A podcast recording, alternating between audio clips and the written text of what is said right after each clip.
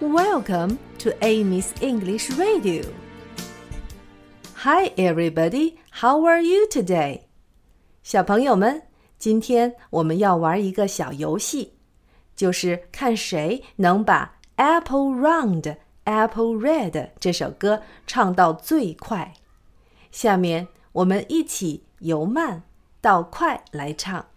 等到 Amy 老师停下来了，你还是可以一直唱，直唱到自己的最快速度。现在开始。Apple round, apple red, apple juicy, apple sweet. Apple, apple, I love you. Apple sweet, I love to eat.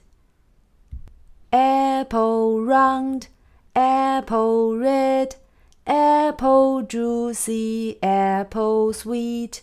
Apple, apple, I love you.